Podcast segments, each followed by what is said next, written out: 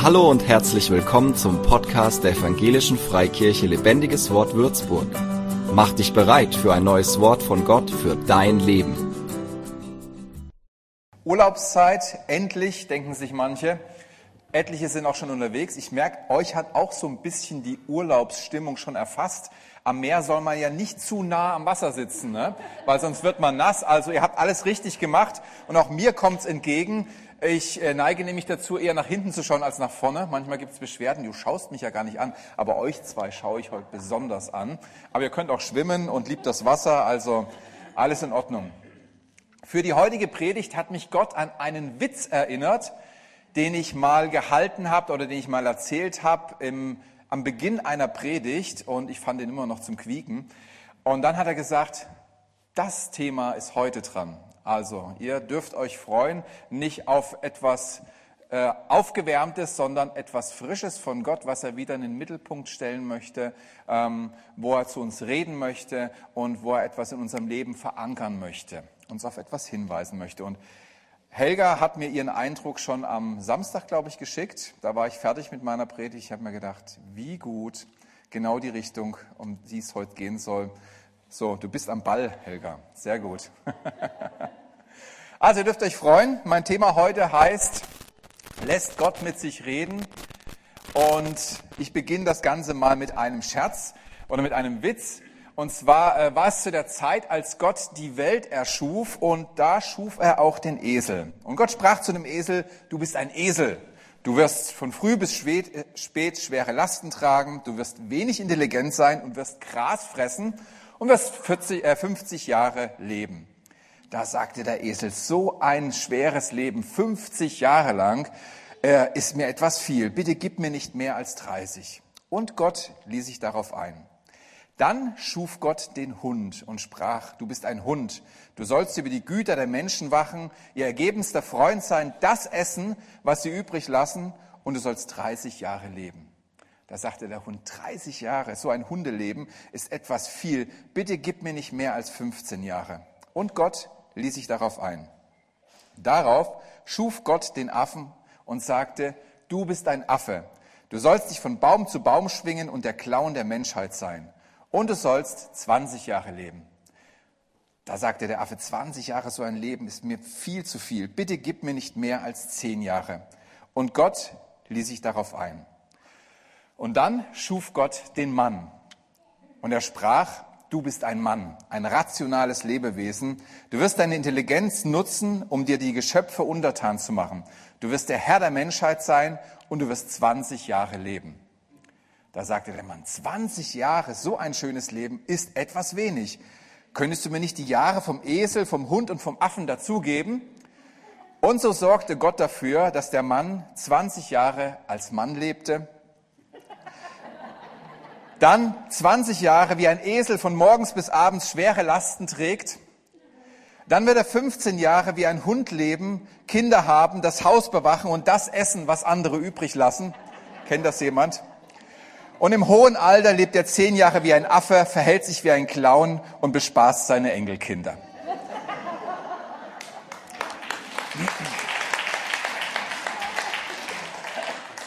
Lässt Gott mit sich reden. Kann man an seinem Willen noch etwas machen? Lässt er sich auf uns ein? Ich habe euch mal eine Bibelstelle mitgebracht, die uns eigentlich sehr geläufig ist und die wir auch oft benutzen, wenn wir beten. Dann sagen wir nämlich im Namen Jesu, oft am Ende des Gebetes im Namen Jesu. Und äh, hier in dieser Bibelstelle heißt es, und was ihr bitten werdet in meinem Namen, also im Namen Jesus, hier spricht Jesus selber, das werde ich tun, damit der Vater verherrlicht werde im Sohn. Wenn ihr mich etwas bitten werdet in meinem Namen, so werde ich es tun. Im Namen Jesu. So, wenn ich bete und diese Formel sage, im Namen Jesu, was passiert dann? Ist das so eine Art Wunderformel, wo dann automatisch etwas geschieht, wo Jesus sich sozusagen verpflichtet fühlt, ähm, den Vater zu bitten, dass er aktiv werden soll oder selber aktiv wird? Ich bin mal in einer Ausbildung gewesen zum Kaufmann. Kaufmann im Groß- und Außenhandel ist lange her, habe danach noch andere Sachen gelernt. Aber da gab es, und daran kann ich mich sehr gut erinnern, mit denen hatte ich engen Kontakt, Leute, die hatten Prokura. Kennt das jemand? Prokura? Ja? Also ein paar kennen das. Ähm, sie waren zwar nicht die Chefs der Firma, aber sie hatten das Recht, so wie die Chefs zu handeln. Sie durften im Namen der Chefs, im Namen der Firma Geschäfte abwickeln, die die Firma betreffen. Die Prokura, die sie hatten, hatte aber auch einen Rahmen. Es war nicht so ganz willkürlich und so ganz freigestaltet, sondern die Prokura hatte einen festgelegten Handlungsspielraum. Und zwar musste ihr Handeln im Sinne der Firma beziehungsweise im Sinne der Chefs stattfinden. Also das, was sie taten, musste sich schon auch mit der Firma widerspiegeln. Es musste die Meinung, die Haltung der äh, Inhaber wiedergeben und durfte nicht völlig davon äh, frei losgelöst sein. Und wenn wir mal überlegen, bei Polizisten, wir haben ja ein paar unter uns Polizisten, bei Polizisten ist es ähnlich. Sie haben Vollmacht im Namen des Staates Handlungen durchzuführen, die sie als Privatperson nicht durchführen dürften. Also wenn da jemand ohne Uniform steht und plötzlich auf die Straße springt und äh, dich zur Seite winken will, dann kriegst du vielleicht einen Schreck, aber dann denkst du, was willst denn du? Ähm, und drehst äh, das Lenkrad rum, um den zu passieren. Oder vielleicht hältst du auch an, um ihn anzuschreien, weil du ihn einfach nicht als Polizist erkennst, aber Würdest du ihn als Polizist erkennen, würdest du ganz anders handeln, weil sie nämlich nicht mehr als Privatperson dastehen, sondern als eine Person, die im Namen des Staates auftritt und auch dort wieder der Rahmen auf Grundlage des geltenden äh, Gesetzes und Rechtes ähm, Handlungen ausübt. Also auch bei Polizisten gibt es einen Handlungsspielraum, nämlich es muss im Sinne des Gesetzgebers sein, es muss dem geltenden Gerecht, äh, Recht entsprechen. Und in diesem Sinne ist auch diese Aussage zu verstehen, bitten in seinem Namen. Wenn wir im Namen Jesus beten, heißt das nicht, dass wir einfach in, an unser Gebet hinten ein, äh, ähm, ja, einen Spruch anhängen im Namen Jesu und dann ist das quasi im Namen Jesu gebetet. Bitten in seinem Namen bedeutet, ihm entsprechend zu bitten seinem Wesen gemäß zu bitten, seinen Willen gemäß zu bitten, in der Ausrichtung seines Willens und seines Wesens zu beten. Also im Namen Jesu zu beten ist eben keine Wunderformel, die man einfach hinten anhängt und dann geschieht dies und das und alles, was wir uns wünschen. Da gibt's ja diesen diesen schönen Film Bruce Allmächtig, ne, der dann göttliche Fähigkeiten bekommt und plötzlich gewinnen alle im Lotto. Also das wäre mit so einer Wunderformel wahrscheinlich möglich, aber das meint dieser Vers eben nicht. Wenn wir in dem Namen Jesu beten, dann beten wir gemäß seines Wesens, gemäß seines Willens. Es ist ein Gebet, das sich letztendlich mit dem Willen Gottes eins macht und sich einordnet in das, was Jesus tun möchte. Hier haben wir es auch nochmal in 1. Johannes 5,14. Und wer an Jesus glaubt, kann sich voll Zuversicht an Gott wenden, also im Gebet. Denn wenn wir ihn um etwas bitten, was seinem Willen entspricht, wenn wir ihn etwas bitten, was seinem Willen entspricht, erhört er uns. Also, was schließen wir daraus? Lässt Gott etwa nicht mit sich reden? Handelt er nur nach unserem Bitten, wenn es seinem Plan entspricht, wenn es dem entspricht, was er selber tun möchte. Wir schauen uns mal eine weitere Bibelstelle an, die ich euch heute mitgebracht habe. Etwas länger, aber sehr aufschlussreich und äh, auch kurzweilig. Wir lesen einfach mal. Altes Testament, wir haben uns bisher im Neuen Testament bewegt, aber jetzt hier im Alten Testament. Wir sind bei König Hiskia. Und damals war Hiskia todkrank geworden. Und der Prophet Jesaja, der Sohn des Amos, besuchte ihn. Er brachte ihm folgende Botschaft. So spricht der Herr. Bring deine Angelegenheiten in Ordnung, dann wirst du sterben. Du wirst nicht mehr von dieser Krankheit genesen.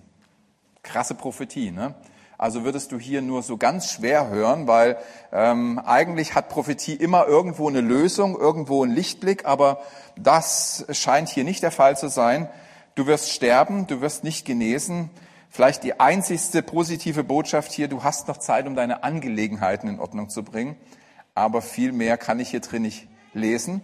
Und was passiert jetzt mit Hiskia? Er ähm, wird zwar traurig, aber er, er verfällt nicht in Hoffnungslosigkeit. Da drehte er sein Gesicht zur Wand und betete zum Herrn. Denke doch daran, Herr, wie ich dir immer von Herzen, von ganzem Herzen treu war und stets getan habe, was dir Freude machte. Und Hiskia weinte bitterlich. Daraufhin erhielt Jesaja folgende Botschaft des Herrn, noch bevor er den Hof verlassen hatte, also er war gerade erst am Gehen. Geh noch einmal zurück zu Hiskia, dem Fürsten meines Volkes, sag ihm, so spricht der Herr, der Gott deines Stammvaters David. Ich habe dein Gebet gehört und deine Tränen gesehen. Ich will dich gesund machen. In drei Tagen wirst du das, in das Haus des Herrn gehen. Also drei Tage.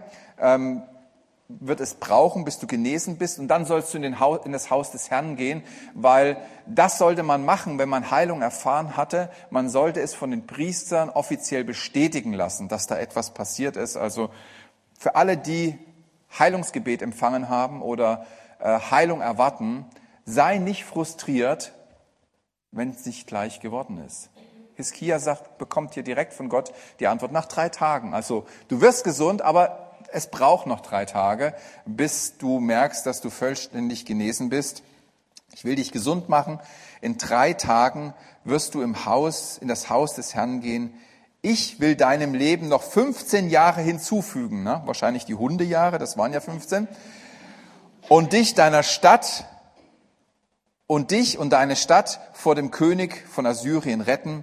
Das tue ich um meiner Ehre willen und um meinem Diener und meinem Diener David zuliebe. Ja, was jetzt? Also lässt Gott doch mit sich reden? Er ändert sein Vorhaben, obwohl er eigentlich festgelegt war, auch das durch einen Propheten gesagt hat, was jetzt geschehen wird, ändert er doch seine Meinung und zwar so schnell. Der Prophet war gerade erst am Gehen und schon bekommt er die nächste Botschaft, die genau in die andere Richtung geht. Also da muss man schon die Stimme Gottes genau kennen, weil sonst äh, gerät man da ein bisschen in Verwirrung, wenn sich das so ändert. Aber gut, wenn man die Stimme des Herrn kennt.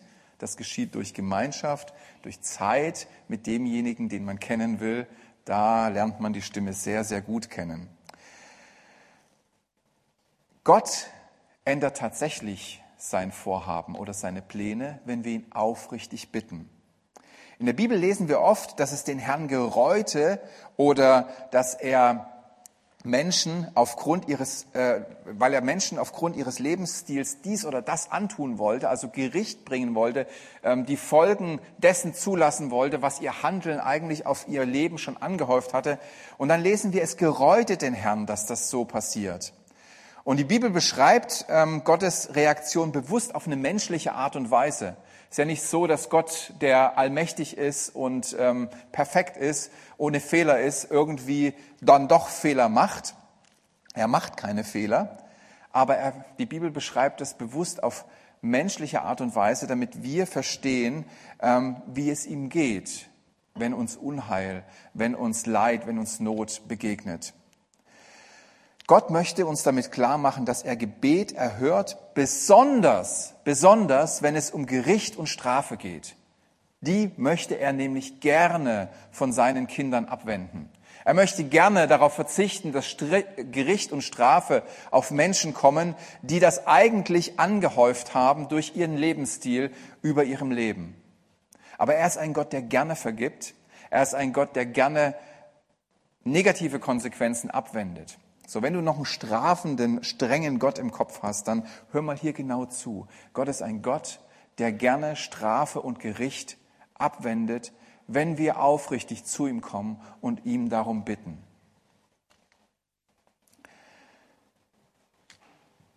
Gott ist nicht an Strafe interessiert.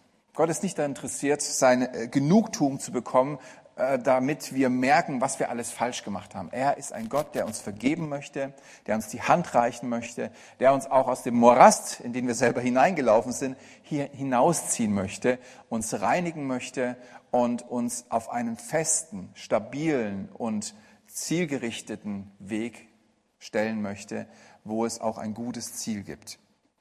So, was machen wir jetzt mit diesen beiden Aussagen? Einerseits muss unser Gebet im Namen Jesu sein, in seinem Willen, in seiner äh, in seinem Wesen entsprechen. Und andererseits gibt es Spielraum zur Mitgestaltung. Bei Gott geht es nicht um ein, ja, um ein Leben in Regeln und in einem System, so nach dem Motto, wenn du das machst, passiert das, wenn ich da Geld reinschmeiße, kommt das raus. Das ist nicht, worum es bei Gott oder im Leben mit Gott geht, sondern wir leben bei Gott in einer Beziehung. Das macht den feinen Unterschied.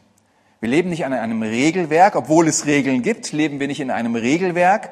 Wir leben auch nicht in einem Automatismus, obwohl gewisse Dinge, gewisse Dinge nach sich ziehen. So, lang mal auf die heiße Platte, wirst du eine Verbrennung haben. Also es gibt gewisse Reaktionen auf, auf bestimmte Handlungen, aber wir leben in einer Beziehung und da ist nicht alles so nach Regeln oder nach äh, ähm, Vorfall und Folge, sondern wir leben in einer Beziehung, wir leben in einer Vater-Kind-Beziehung. Das ist das, worin wir leben. Und in dieser Beziehung gibt es Regeln. Bei uns zum Beispiel zu Hause. Ich bin ja auch Vater und habe Kinder und da lernst du das sehr schnell, dass es nicht nur nach Regeln gehen kann, sondern dass es auch Spielraum braucht. Aber es gibt Regeln. Zum Beispiel eine Regel, wir schreien uns nicht an. Wir versuchen das im normalen Ton rüberzubringen. Oder heute früh erst wieder äh, eine Regel, die, an die ich erinnern musste. Äh, beim Frühstück bleiben die Füße unterm Tisch. Das ist auch ganz wichtig. Füße essen nicht mit. Aber, und wer Kinder hat, weiß das ganz genau, es gibt auch Raum zur Mitgestaltung. Wenn du Kinder hast, wirst du ganz automatisch merken, da ist dein Herz berührt. Wenn diese kleinen Wesen kommen und etwas von dir wollen, dann bist du auch bereit, deine Pläne, die eigentlich feststanden, Papa fährt jetzt in die Stadt und erledigt das und das, nochmal ein bisschen hinten anzuschieben, zu sagen, okay, dann bauen wir jetzt noch die, äh, das UFO aus Legostein oder wir lesen nochmal das Buch durch. Und du bist ein Kind Gottes. Und es bewegt sein Herz. Es bewegt sein Herz, wenn du mit ihm in Kontakt kommst, wenn du ihn suchst und wenn du aufrichtig vor ihm dein Herz ausschüttest. Es bewegt sein Herz. Er ist nicht der strenge Gott, der sagt, ja, schön und gut, was du da willst, aber das ist die Regel und so geschieht's. Es bewegt sein Herz, wenn wir zu ihm kommen und mit ihm Gemeinschaft haben. Es gibt natürlich auch Grenzen der Mitgestaltung und das ist auch bei Gott so. Es geht nicht alles. Man kann sich nicht alles oder nicht alles ist auch gut für uns. Äh, ich denke daran, wenn meine Kinder die Wahl hätten, an einem verregneten Tag sich was zu wünschen, würden sie sagen, von frühs bis abends Video schauen und dazu ganz viel Süßigkeiten essen. Also jedes, äh, alle Eltern wissen, dass das nicht gut geht, außer am Abend sind sie auch dermaßen durch und haben dann Bauchschmerzen zusätzlich. Also es gibt Grenzen der Mitgestaltung, wo wir uns als Eltern auch nicht unbedingt auf alles einlassen. Und auch bei Gott gibt es natürlich Grenzen der Mitgestaltung. Und wisst ihr, was das für uns bedeutet als Kinder Gottes? Wir dürfen Gott vertrauen. Gott ruft uns auf, ihm zu vertrauen. Wenn du als Elternteil deinen Kindern Regeln machst, dann machst du das nicht, weil du sie knechten willst, weil du sie irgendwie, ähm, weil du ihnen irgendwie zeigen willst, dass du es kannst oder dass die Regeln besonders wichtig sind, sondern du machst es aus, ja, aus Fürsorglichkeit, weil du für deine Kinder da sein möchtest, weil du das Beste für, ihn, für sie möchtest. Die verstehen das nicht immer so, aber das ist dein Anliegen und du weißt, wenn sie mal größer sind, werden sie das ein oder andere verstehen, was es damals an Grenzen gibt. Und wir haben manchmal auch Wünsche oder sind der Meinung zu wissen, was gut für uns ist, aber Gott weiß, was wirklich gut für uns ist. Er weiß, was wirklich gut für uns ist und er meint es nur gut mit uns. Hier lesen wir in Jakobus, von oben kommen nur gute Gaben, also es schließt das Negative aus, von oben kommen nur gute Gaben und nur vollkommene Geschenke. Sie kommen vom Schöpfer der Gestirne, der sich nicht ändert und bei dem es keinen Wechsel von Licht zu Finsternis gibt. Nur gute Gaben, nur vollkommene Geschenke kommen von Gott. Wir haben einen Vater, der es völlig gut mit uns meint und dem wir vertrauen dürfen, auch wenn es mal nicht so läuft, wie wir uns das wünschen oder wie wir uns das ausgedacht hätten. Wir dürfen ihm vertrauen. Wir haben schon lange als Familie keinen Urlaub mehr gemacht. Ähm, vielleicht geht's einigen genauso und wir hätten mal wieder richtig Lust drauf. Aber es ist auch so ein bisschen eine Herausforderung immer als ähm, größere Familie. Ab einer bestimmten Anzahl an Familienmitgliedern ist es ziemlich schwierig, äh, etwas in der entsprechenden Größe zu finden und das dann auch noch äh, zu bezahlen. Und Gott sei Dank sind wir alle in der Familie ausgerichtet auf Camping. Wir lieben Camping. Das letzte Mal waren wir in Italien auf dem Campingplatz. Meine Kinder erzählen heute noch davon. Und wir haben uns gedacht, na ja, bezahlbarer Urlaub, wo wir auch alle reinpassen, das ist immer schwierig und du kannst auch nicht spontan mal los, musst immer sehr gut und sehr lange planen und hoffen, dass dann die Kinder gesund sind. Und wir alle lieben Camping, also was machen wir? Wir schauen uns mal nach einem Wohnwagen um. Und das machen wir jetzt schon eine einige Zeit. Wir schauen uns nach einem Wohnwagen um. Und mit vier Kindern brauchst du natürlich auch entsprechend Plätze zum Schlafen. Und wir haben uns so einen Wohnwagen ausgeschaut, der zwei Doppelstockbetten drin hat, also links und rechts Doppelstockbetten. Gibt es in der Theorie, in der Praxis gibt es das nicht, weil keiner hat entweder so viel Kinder oder noch mehr Kinder oder keiner ähm, fährt dann in den Wohnwagen. Ich weiß nicht, warum es das nicht gibt. Es gibt ein paar Modelle, die habe ich gefunden, aber die wurden dann so nachträglich verschlimmbessert. Also da möchtest du nicht wirklich drin schlafen. Und jetzt habe ich tatsächlich einen gefunden vor kurzem, nagelneu, ein erschwinglicher Preis und er hat von Haus aus zwei Doppelstockbetten. Was haben wir uns gefreut, meine Frau und ich. Ähm, wir haben uns das gleich zugeschickt und haben gedacht, super, das ist es. Wir haben so lange gesucht, der ist neu, den, den können wir uns leisten, den wollen wir haben, hat alles, was wir brauchen. Und wir machen eins, meine Frau und ich, wenn es um größere Investitionen geht, wir fragen zuerst Gott. Nicht, weil wir ähm, denken, wir müssen um alles um Erlaubnis bitten. Wir sind jetzt auch nicht diejenigen, die fragen, ja, soll ich jetzt heute früh Toastbrot essen oder Müsli? Oder was äh, soll ich Butter im, im Supermarkt einkaufen oder lieber äh, nicht? Oder welche Milch soll ich nehmen? Das machen wir nicht. Also ich denke, da hat uns Gott schon auch Geschmack und äh, Gespür gegeben fürs Leben. Aber bei größeren Investitionen fragen wir nach. Wir haben beide nachgefragt. Ich habe gesagt, Steffi, morgen Mittag kommen wir zusammen. Vorher will ich nichts hören. Äh, und dann sagen wir, was, äh, was wir empfunden haben, was Gott gesagt hat. Und wisst ihr, was Gott gesagt hat? Nein. Lasst es sein. Das war uns gar nicht recht. Das war uns wirklich, hat uns ein bisschen gestunken. Aber wir haben beide das Gefühl gehabt, hey, es ist besser darauf zu verzichten. Ähm, nicht, weil Gott uns das nicht gönnt, sondern weil Gott unseren Weg kennt, weil Gott unser, einen Plan mit uns hat, weil Gott weiß, was wir wann brauchen und was gut für uns ist. Und ich muss ganz ehrlich sagen, wir, das, hat uns, das hat uns gereicht, diese Antwort und auch dieses, dieses ähm, Erleben äh, der Gunst Gottes. Hey, es ist nicht zu eurem Schlechten, sondern ich führe euch gut.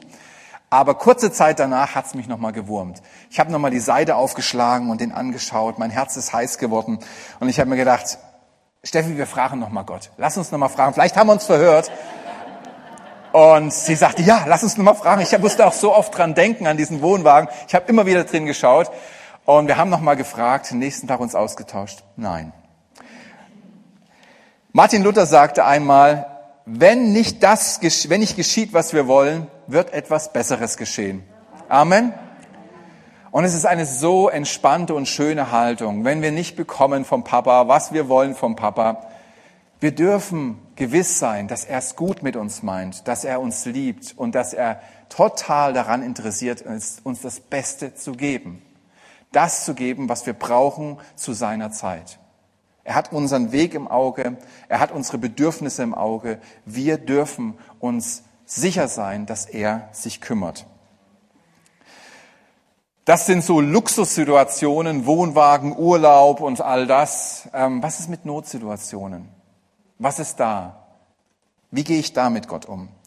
Und ich möchte mal ein Fenster öffnen, was ich in letzter Zeit öfters schon mal geöffnet habe, für all die, die in schwierigen Situationen sind, die vielleicht in Krankheit sind, schon längere Zeit. Hm, ich sage nicht, dass das der Wille Gottes ist, aber ich sage, es gibt eine, ähm, ein Vorgehen Gottes, was uns vielleicht nicht ganz so geläufig ist und vielleicht auch etwas befremdlich wirkt. Aber ich nehme euch jetzt einfach mal in eine Geschichte von Jesus mit.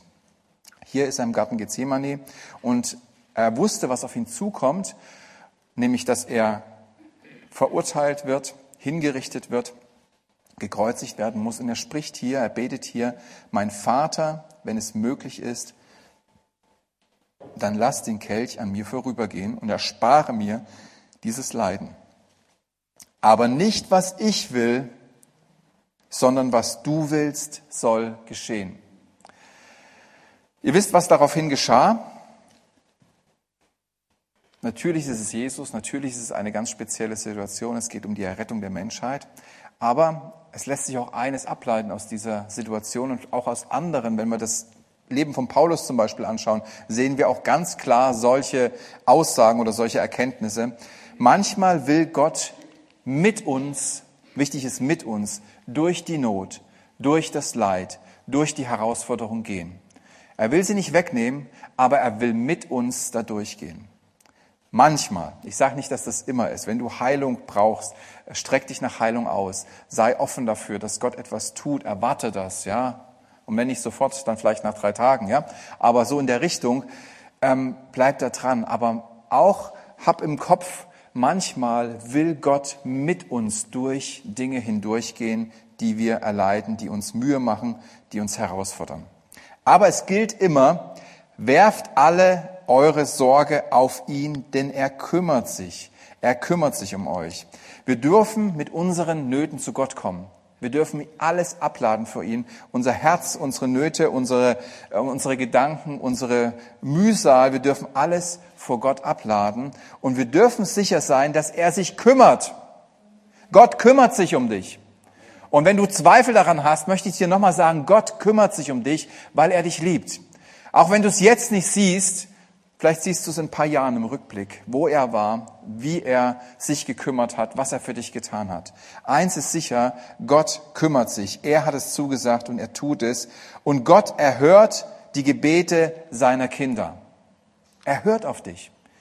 Auch wenn nicht immer in der Art, wie wir es uns vielleicht erwarten. Sei nicht gefrustet, wenn dein Gebet scheinbar nicht erhört wird. Es wird erhört. Gott hört deine Gebete, aber er handelt auf seine Art und Weise, um diese Dinge ähm, ja, in, in den Weg zu bringen. Ich habe so ein bisschen so das Gefühl, wenn ich bete für bestimmte Sachen und dann eine Idee bekomme, wie Gott das machen könnte, ähm, dann habe ich so das Gefühl, na so wird's garantiert nicht, weil Gott ist Gott und äh, meistens macht er es anders, als ich mir vorstellen kann, als ich mir es ausmalen kann. Gott macht's irgendwie anders, aber das Wichtige ist doch nicht, wie es Gott macht, sondern dass Gott sich kümmert und dass Gott uns hilft. Wir haben einen guten Vater im Himmel und wir dürfen sicher sein, dass er immer das Beste für uns im Sinn hat. Er hat immer das Beste für dich im Sinn, auch wenn er mit dir durch schwierige Zeiten, durch Not, durch Leid geht. Ich bin schon am Ende und möchte die Predigt mit euch kurz zusammenfassen. Ja, was ist jetzt? Lässt Gott mit sich reden? Ja, Gott lässt mit sich reden. Definitiv. Wir haben das gesehen, auch bei Hiskia. Du wirst es auch im eigenen Leben schon erlebt haben, dass Gott mit sich reden lässt. Wir dürfen mitentscheiden. Die eigentliche Frage ist nicht die Frage, lässt Gott mit sich reden, sondern die eigentliche Frage, die sich stellt im Leben bei uns, lässt du mit dir reden? Lieber Helga, ne? Lässt du mit dir reden? Wenn er nicht so handelt, wie du es dir wünschst? Glaubst du, dass er es gut mit dir meint und das Beste für dich tut, auch wenn es nicht so aussieht? Denkst du, es gibt vielleicht, oder hast du das Gefühl, oder ja, bist du der Meinung, es gibt vielleicht noch einen besseren Weg als deinen Idealweg, den Gott kennt und den er mit dir gehen will, den du gar nicht verstehst, der in die gegensätzliche Richtung geht, aber doch die Lösung Gottes ist für dein Leben? Er ist Gott. Er ist Gott. Und wie gut, wenn wir uns ihm anvertrauen können, wenn wir sagen können, Gott, das und das ist mein Anliegen, das und das ist mein Problem, das und das ist mein Lösungsansatz und mein Wunsch, wie es jetzt weitergehen soll. Aber nicht mein Wille geschehe, sondern dein Wille geschehe. Ich will mich demütig auf deine Wege einlassen, auf deinen Willen schauen und mich überraschen lassen von dir, wie du es tust. Ich will dir vertrauen, weil ich weiß, dass du es gut mit mir meinst, weil ich weiß, dass du ein Gott bist, der Lösungen hat, dem nicht egal ist, wie es mir geht und äh, der meine Gebete erhört. Ich will mich einlassen auf das, was du in meinem Leben tust. Ich will dir vertrauen. Und darüber steht diese ganze äh, Frage, lässt du mit dir reden? Vertraust du ihm? Vertraust du ihm, der dein Leben kennt, der dich liebt, der dich angenommen hat und der gesagt hat, ich will dich sicher führen. Ich will dich ans Ziel bringen. Und wenn du dieses Vertrauen hast, wirst du in einem Leben stehen oder dich in einem Leben wiederfinden, wo du die Wunder Gottes erleben wirst, wo du erleben wirst, wie Gott Türen aufmacht, die nur er aufmachen kann, wo, Dinge, äh, wo Gott Dinge tut, die nur er tun kann. Lass dich auf seine Wege ein.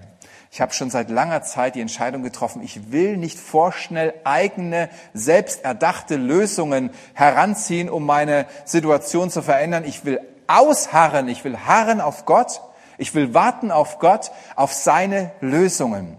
Und wisst ihr, was da passiert? Du kriegst viel bessere Lösungen. Du kriegst viel schönere Ereignisse. Dein Leben entwickelt sich in seiner Führung. Und ich glaube, Gott lässt uns manchmal echt so ein bisschen auch ähm, Zeit zu warten, damit wir an seine Lösungen rankommen. Es geht um sein, es geht darum, vertraust du ihm? Wir dürfen also mitreden, aber wir dürfen uns auch voll Vertrauen auf ihn einlassen. Und Gott gibt uns sowieso etliche Entscheidungen, die nur wir treffen können, wo er sagt, hey, die Entscheidung hast du zu treffen wen du heiratest. Er tut alles dafür, dich zu führen und zu leiten, dass du den richtigen Partner bekommst, einer, der passt, einer, der auch deiner Berufung entspricht oder wo ihr einfach harmoniert in die gleiche Richtung geht. Also bei meiner Frau und ich entdecke ich das jetzt noch mal mehr, wie gut das passt. Man hat es nicht immer so gedacht, aber jetzt denkt man es auf jeden Fall sehr klar. Und das ist eine Entscheidung. Eine andere Entscheidung ist, möchtest du mir dein Leben anvertrauen? Kein Mensch wird gezwungen, mit Gott zu leben. Kein Mensch wird gezwungen, an Gott zu glauben. Kein Mensch wird der Glaube übergestülpt. Vielleicht von Menschen, aber nicht von Gott. Gott lässt dir die freie Entscheidung, ein Leben mit ihm zu führen oder zu sagen, ich möchte gerne alleine bleiben. Und wenn es dir so geht, dass du diese Entscheidung noch nie getroffen hast, aber sagst, irgendwie ringt jetzt was an meinem Herzen. Auch wenn er dir die Entscheidung lässt, wird er um dich werben. Er wird dich umgarnen mit seiner Liebe, mit seinem Wohlwollen, mit seiner Werbung und wird auf sich hinweisen, weil er weiß, was du brauchst, weil er weiß, wo dein Zuhause ist, weil er weiß, wo du die Ewigkeit verbringen sollst. Und wenn es dir so geht, dass du diese Entscheidung noch nie getroffen hast, dann möchte ich dir hier im Raum, aber auch zu Hause am Livestream jetzt die Möglichkeit geben, diese Entscheidung zu festzumachen, die nur du festmachen kannst. Ich lade dich einfach ein, jetzt äh, im Gebet mit mir zu gehen und einfach im Herzen mitzubeten. Wenn du das laut machen möchtest und so schnell bist, kannst du das auch aber einfach im Herzen mitzubeten. Letztendlich ist es eine Entscheidung deines Herzens. Ich möchte mich dir anvertrauen, Gott. Ich möchte ein Leben mit dir leben. Und diese Entscheidung ist vor Gott gültig. Und du wirst heute noch erleben, wie du angenommen bist als Kind Gottes und in einer Beziehung mit dem lebendigen Gott stehst. So bete ich jetzt für dich. Und wenn es dir so geht, dann bet einfach mit. Gott freut sich auf dein Gebet und auf dein Herz, was sich ihm zuwendet. Vater, ich komme heute zu dir und ich merke, dass du an meinem Herzen ziehst. Ich habe noch nie diesen Entschluss gefasst, dir mein Leben anzuvertrauen, mich in deine Hände zu geben und ein Leben mit dir zu leben. Aber heute will ich es tun. Ich gebe dir mein Leben, ich bitte dich, nimm mich an und ich möchte dir vertrauen, dass du es gut machst mit mir, dass du mein Leben mit Sinn und mit Ziel führst und dass auch wenn ich es nicht verstehen kann, ich mich darauf verlassen darf, dass es gut wird, weil du gut zu mir bist. Danke, dass du mich jetzt angenommen hast als dein Kind. Amen. So, jetzt könnt ihr ruhig einen Applaus geben für alle, die, die diese Entscheidung getroffen haben. Wenn es deine Entscheidung war, such Kontakt zu anderen Christen, zum Beispiel zu diesen Schätzen, die hier sitzen. Du brauchst das. Du brauchst andere Leute, die diesen Weg mit Jesus gehen. Du brauchst eine Familie. Das ist ganz wichtig, sonst geht's wieder in andere Richtung. Mach das, such Kontakt und wir würden dich natürlich gerne hier begrüßen und uns freuen, dich kennenzulernen. Amen.